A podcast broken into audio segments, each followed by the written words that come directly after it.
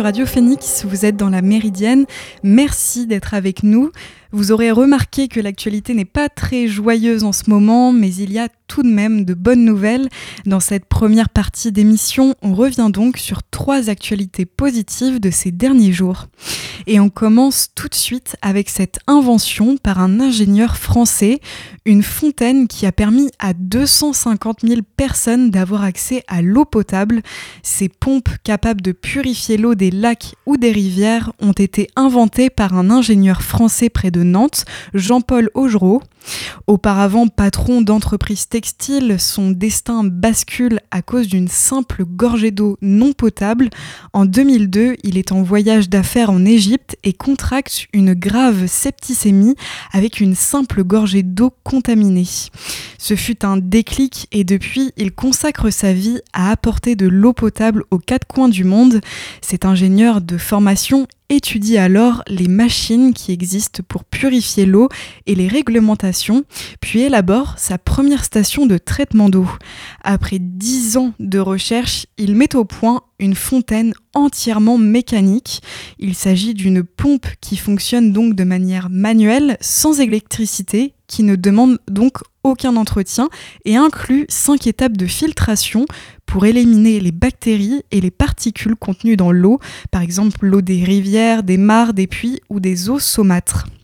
De plus, la fontaine qui peut alimenter près de 1000 personnes par jour est accompagnée d'une pièce de théâtre sur l'importance de l'eau potable, de la santé et du lien social. Depuis 2016, 340 de ces fontaines ont été installées dans une vingtaine de pays comme Haïti, le Mexique, le Bénin, la Côte d'Ivoire, Madagascar, l'Inde ou le Cambodge. Jean-Paul Augereau a aujourd'hui 55 ans et va devoir subir une opération cardiaque, donc son cœur ne lui permet plus d'aller installer lui-même ses fontaines, mais il continue à les envoyer aux quatre coins du monde avec son association agir ensemble.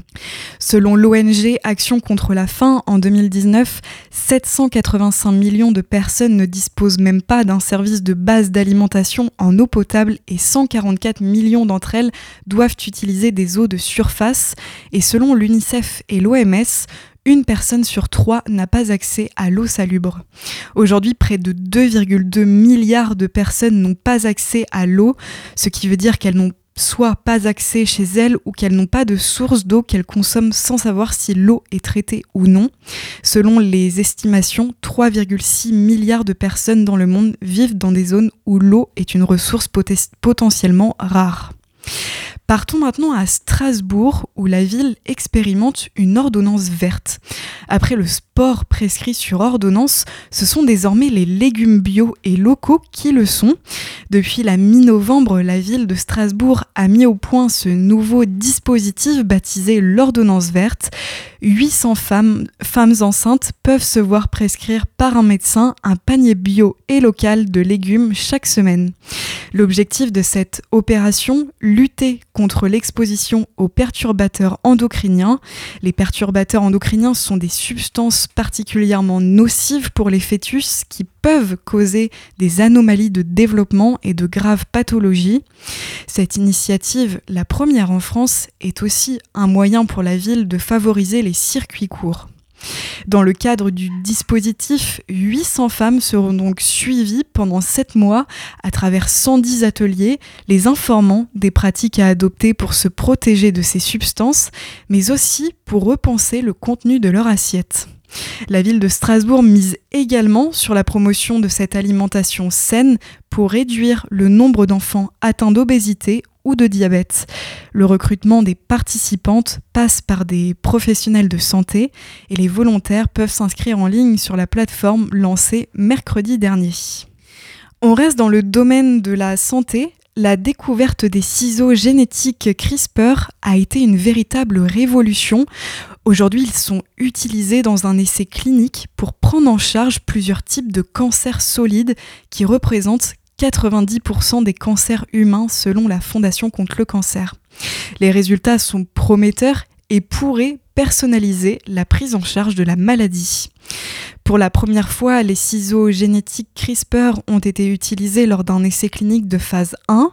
16 patients atteints d'un cancer, mélanome, cancer colorectal du poumon, du sein, de la prostate ou de l'ovaire, en impasse thérapeutique ont été inclus dans l'essai. Les globules blancs des patients ont été prélevés et grâce aux ciseaux génétiques, des gènes d'intérêt ont été modifiés à l'intérieur des globules blancs, puis ceux-ci ont été réinjectés aux malades. Les travaux ont été publiés dans la prestigieuse revue Nature. Un mois après l'injection des cellules T modifiées, les lésions cancéreuses de 5 patients sur 16 étaient stables. Deux d'entre eux ont même montré une régression du cancer. Grâce à, des biopsies, les auteurs de l'étude ont pu mettre en évidence que les cellules T modifiées représentaient jusqu'à 20% des cellules immunitaires présentes à proximité de la tumeur, soit beaucoup plus que les cellules T natives. Même si des progrès sont encore nécessaires, il s'agit de résultats très encourageants, d'autant plus que la méthode est applicable à tous les types de cancers solides. L'espoir réside aussi dans la possibilité d'une prise en charge personnalisée des cancers. Et pour terminer cette revue, la région Occitanie renforce son dispositif train à 1 euro. À partir de décembre, tous les trains LIO seront à 1 euro pour tous les voyageurs le premier week-end de chaque mois. Le but est d'inciter les habitants de la région à utiliser ce mode de transport moins polluant que la voiture et les aider aussi face à la hausse des prix. La région avait alors généralisé les billets à 1 euro sur l'ensemble des lignes LIO deux, sur deux week-ends consécutifs. Un record de fréquentation a été atteint sur le second week-end, 131 000 voyageurs, soit un nombre 5 fois supérieur au trafic habituel.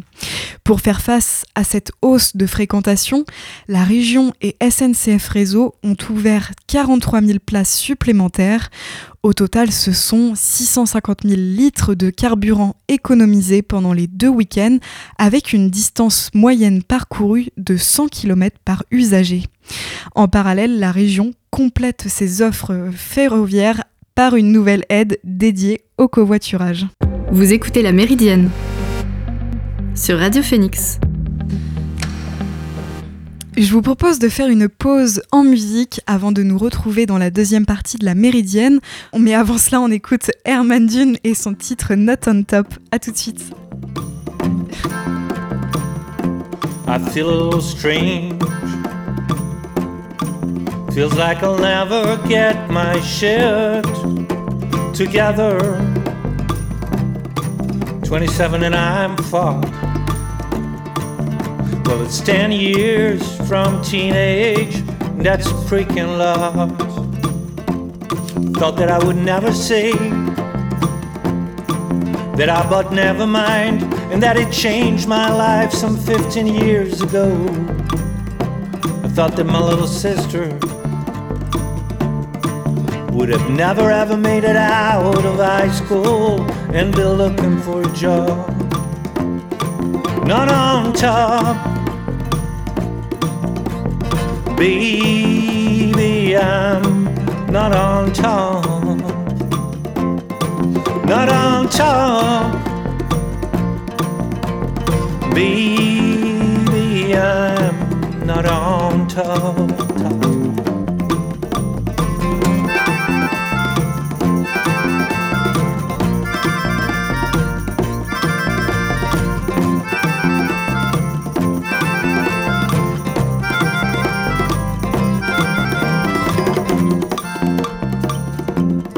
Love is like a diamond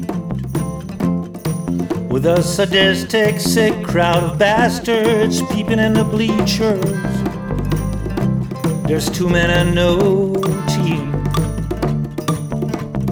One is pitching cannonballs, the other one's just hitting wins. And I've done a lot of training try to stick to my position locked up in the attic. Now I'm falling in love with her. And there's 67 better ways to make some sense. Why? Not on top.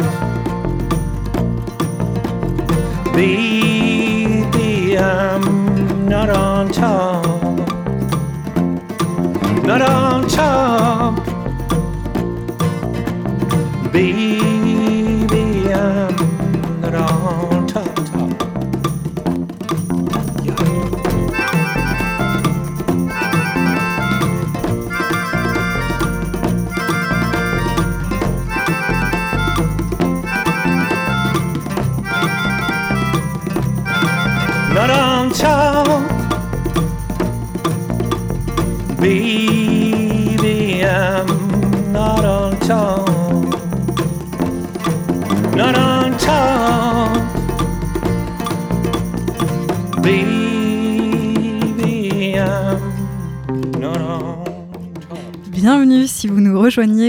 Radio Phoenix. Merci d'être avec nous dans la Méridienne. À l'instant, vous venez d'écouter Herman Dune et son titre Not on Top. Dans cette deuxième partie d'émission, on accueille Joanne qui intervient dans la Méridienne pour sa chronique sur la place des femmes dans notre société. Salut Joanne. Bonjour à toutes et à tous, bonjour Chloé. Aujourd'hui, je vais vous parler de femmes et de leur rapport à la radio, mais avant cela, j'avais envie de vous raconter une petite anecdote. Il se trouve que pour construire ma chronique, je cherchais des sons à vous passer euh, durant l'émission, et que quand on tape les mots femmes et radio sur YouTube, on tombe parmi quelques autres émissions un peu louches sur des vidéos qui nous expliquent comment conquérir une femme à partir de la fameuse technique du silence radio. J'ai trouvé ça un peu déroutant, un peu rigolo, un peu grave à la fois. Mais bref, contrairement à ce que peuvent en dire ces coachs de séduction, ce sont encore une fois plutôt les femmes qui sont silencieuses à la radio.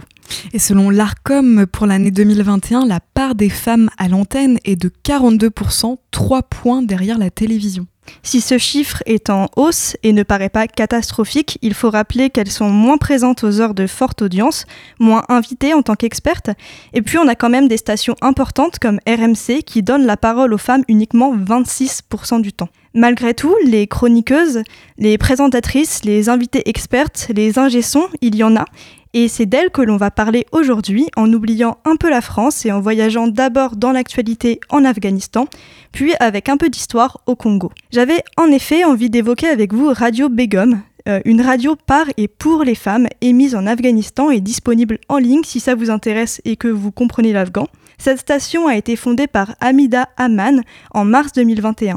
La jeune femme avait fui l'Afghanistan à l'âge de 8 ans pour se réfugier en Suisse.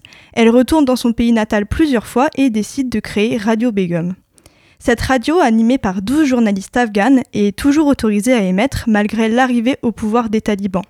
Et donc on écoute en mai 2022 Hamida Aman. Avant, nous étions, il y avait plusieurs médias dédiés aux femmes. Nous sommes les seuls à être restés là en vie. Les autres ont dû fermer par peur, par, pour des raisons financières, mais nous sommes toujours là et nous continuons à nous battre pour que nos sœurs aient une chaîne, aient au moins un moyen de, parler, de s'exprimer, et nous faisons l'écho de leur frustration, de leur peur euh, et de leur espoir aussi. On essaie de leur donner du courage et leur communiquer un message d'un peu d'espoir et surtout on leur dit n'ayez pas peur. Et en effet, depuis le retour des talibans, 40% des médias ont fermé et trois quarts des femmes qui travaillaient dans ce domaine ont perdu leur emploi. Mais cette survivance de Radio Begum sur les ondes n'est pas sans quelques compromis avec les autorités. Les jeunes femmes ne peuvent plus diffuser de musique, même calme et religieuse, et c'est donc un véritable défi pour une station qui émet sans interruption 24 heures sur 24. Lors des flash infos, la présentatrice doit se montrer des plus factuelles. Elle peut mentionner des manifestations, des révoltes, mais en aucun cas émettre quelques jugements qui soient à leur égard. Et les journalistes doivent également filtrer les appels des auditeurs et des auditrices lors de leurs émissions. Elles n'ont pas le droit d'interagir en public avec un homme. Toutefois, la station reste un médium d'information essentiel pour les femmes afghanes. Les journalistes proposent des émissions sur la santé physique et mentale des femmes. Elles font intervenir une gynécologue et une psychologue qui peuvent toutes deux répondre aux questionnements des auditrices. Six heures d'antenne sont également consacrées à des cours pour les jeunes filles qui sont privées d'école, mais qui peuvent continuer à suivre les programmes de l'éducation nationale afghane par ce biais. Donc Radio Begum s'en met une véritable bouffée d'air frais, une voie d'expression et d'émancipation, et cette pratique de la radio n'est pas une nouveauté. En effet, les premières stations de radio grand public émergent dès les années 1920-1930 et dès lors, ce dispositif est rapidement développé à l'international, y compris dans les colonies. Et c'est le cas au Congo belge, comme le décrit Charlotte Grably dans son article La vie des auditeurs, qui est également disponible en ligne si ça vous intéresse. Au Congo belge, les postes de radio sont chers et réservés aux élites européennes et les émissions sont en français et peu accessibles aux Congolais et aux Congolaises. Il faut donc attendre 1949 pour que la RCBA, la radio Congo-Belge pour Africains, soit inaugurée. La station diffuse alors des, des, informations en langue locale, de la musique congolaise et quelques programmes d'éducation. Donc on a clairement affaire à un instrument de propagande de la part des autorités belges. Initialement, les femmes semblent exclues du développement de la radio au Congo. Les stations sont principalement destinées aux hommes des élites européennes. Mais la situation évolue et surtout on a des programmes spécifiques aux femmes qui voient le jour, notamment De la joie des femmes en 1957 sur la RCBA. Et donc cinq fois par semaine, durant une heure et demie, Madame Sabine, une européenne qui plus est, donne des conseils en français, donc aux, Congolais, aux Congolaises de milieu plutôt aisé, sur l'éducation des enfants et la gestion du foyer. Encore une fois, les femmes sont soit complètement exclues, soit reléguées au foyer. Pourtant, là encore, la radio est un outil d'émancipation et d'occupation de la ville pour les populations locales, et notamment pour les femmes. On l'a déjà dit, mais les postes de radio sont rares, donc le gouvernement implante des haut-parleurs dans Léopoldville pour diffuser les, émissions de la RCBA. Ce dispositif, aux accents répressifs originalement, est détourné par les auditeurs et par les auditrices, qui transforment ces lieux en lieux de sociabilité et d'occupation d'espaces urbains. Dans les lieux où la station est émise, donc sous ses haut-parleurs ou bien dans les bars, on voit l'apparition de nouvelles formes de solidarité féminine dans les villes, telles que les associations de femmes enceintes et de jeunes mamans. La présence même de ces femmes dans ces espaces publics, dans les bars, à proximité des hommes, parfois même la nuit, s'oppose directement à la morale coloniale. Donc la mobilité et la visibilité des femmes dans la ville permet un vrai souffle, un vrai souffle d'émancipation. Et je crois bien que réaliser ces chroniques dans la Méridienne, en direct, parler librement et publiquement de ces sujets qui me tiennent tant à cœur, c'est une forme d'émancipation pour moi aussi. Donc euh, merci beaucoup Chloé. Eh bien merci beaucoup à toi Joanne pour toutes ces précisions très intéressantes qui mettent encore une fois en avant toutes ces femmes, mais qui pointent aussi tout le chemin qui reste à parcourir en termes d'égalité et de liberté. On te retrouvera très bientôt pour une nouvelle chronique avec grand plaisir. À très bientôt Joanne. Vous écoutez la Méridienne sur Radio Phoenix. Je vous propose qu'on fasse une pause en musique avant de nous retrouver dans la dernière partie de la Méridienne. On retrouvera Diane qui nous ramènera en 1898 pour nous parler d'un incident qui s'est produit entre les États-Unis et l'Espagne. Je n'en dis pas plus, avant cela on écoute En attendant Anna et son titre Principia. A tout de suite.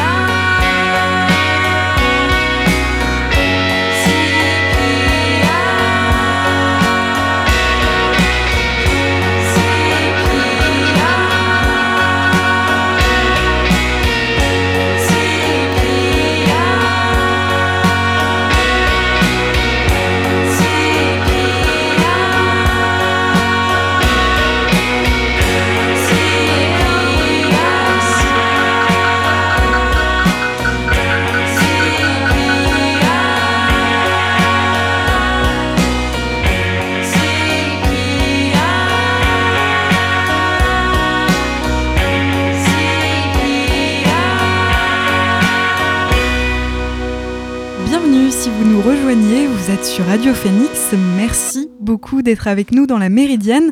À l'instant, vous venez d'écouter En attendant Anna et son titre Principia.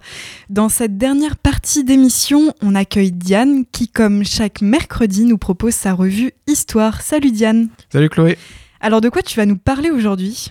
Aujourd'hui, je vais vous parler du jour où les États-Unis ont coulé eux-mêmes un de leurs bateaux militaires, complètement volontairement et sans erreur. Je vais vous parler de l'incident du Maine. On est en janvier 1898. À ce moment-là, Cuba se bat becs et ongles depuis plusieurs années pour son indépendance contre l'Espagne, et l'issue de cette guerre semble incertaine. Les États-Unis voient mal cette guerre, ils veulent que Cuba gagne pour sécuriser les accords commerciaux, et puis ils veulent aussi virer toutes les puissances européennes du continent américain, histoire de bien dominer tout le continent sans contestation. Mais le problème, c'est que les États-Unis ne peuvent pas intervenir pour rien dans une guerre. Ça ne se fait pas. Il leur faut une raison, ce qu'on appelle un casus belli. Et cette raison, normalement, c'est un conflit passé avec un pays, une insulte diplomatique. Normalement, vous avez toujours un grief contre le pays que vous attaquez. Mais les États-Unis sont bien embêtés, ils ont très envie de faire la guerre, mais ils n'ont rien contre l'Espagne. Pas un petit conflit territorial qui traîne, pas une insulte d'il y a 50 ans, rien du tout. Alors comment ont-ils fait pour trouver une raison? Eh bien, c'est là que l'ingéniosité américaine va être utile. Les États-Unis ont tout simplement inventé ex nihilo un casus belli contre l'Espagne. Et vous l'avez peut-être deviné, ce casus belli, c'est ce fameux cuirassé coulé. Ce cuirassé, c'est le Maine ACR-1, un petit bijou d'innovation militaire, au moins 300 marins à bord, un sacré paquet de pognon pour le mettre à flot. Ça ne viendrait à l'idée de personne de s'aborder des centaines de milliers de dollars pour du vent. Mais les États-Unis ne sont pas personne. Ils se disent qu'ils pourraient tout simplement torpiller leurs propres sous-marins non loin des côtes cubaines et accuser les Espagnols de l'attentat. Et c'est exactement ce qui est arrivé. Mais les gens y ont cru. Quand les États-Unis font un mensonge, c'est comme aujourd'hui, ils ne le font pas à moitié. Dès que le sous-marin explose, ils sortent un rapport d'enquête qui accable l'Espagne, se font bien passer pour les victimes de tout ça. Et très rapidement, l'Espagne n'y croit pas un mot, mais son rapport affirme le contraire arrive tard, et le doute qui entoure cet événement permet aux États-Unis d'intervenir dans la guerre sans trop se soucier des réactions internationales. En plus de ça, l'opinion publique américaine voit, euh, voit cet attentat comme une profonde atteinte à la sécurité nationale. On parle quand même de 258 morts qui étaient à bord quand les États-Unis ont fait exploser le bateau. Si on résume, ça veut dire que les États-Unis ont été prêts à sacrifier près de 300 matelots juste pour justifier une guerre contre l'Espagne qui ne concerne pas directement leur pays. Et cette guerre, comment elle s'est finie? Bah, L'Espagne a assez rapidement abandonné. Ils voulaient éviter de rentrer en guerre contre les États-Unis qui étaient beaucoup plus puissants. Tant pis s'il fallait laisser tomber Cuba. Et pour Cuba, s'ils ont été de fait indépendants de l'Espagne, les États-Unis ont bien placé leurs pions pour assurer leurs intérêts économiques et on ne peut pas dire qu'ils aient été tellement indépendants après la guerre. Pour ce qui est du bateau, il est resté naufragé jusqu'en 1911 au port de la Havane et c'est vers cette année qu'internationalement tout le monde a bien vu la supercherie. Mais au final, ça n'a pas changé grand-chose. L'Europe avait bien mieux à faire que d'aller gronder les États-Unis pour une guerre aussi anecdotique à leurs yeux. Les puissances européennes avaient une guerre à préparer quand même. Et si cet événement vous rappelle quelque chose, oui, quand les États-Unis ont inventé les armes nucléaires de l'Irak pour les envahir, c'est exactement la même situation que pour la guerre de Cuba un siècle plus tôt. Cuba n'est qu'en fait qu'un entraînement, et la preuve pour les États-Unis qu'ils peuvent faire à peu près tout ce qu'ils veulent sans être punis, parce que les États-Unis et le monde c'était comme vous et moi à la cour de récréation, ils n'avaient pas commencé la bagarre. Eh bien, merci Diane pour toutes ces précisions. On aura l'occasion de te retrouver mercredi prochain dans la Méridienne pour une nouvelle anecdote historique avec grand plaisir. À très bientôt. Et c'est ainsi que s'achève cette émission de la Méridienne. Merci à toutes et à tous de l'avoir suivi. On se retrouve demain pour une nouvelle émission en direct. En attendant, bon après-midi sur l'antenne de Radio Phoenix. À demain.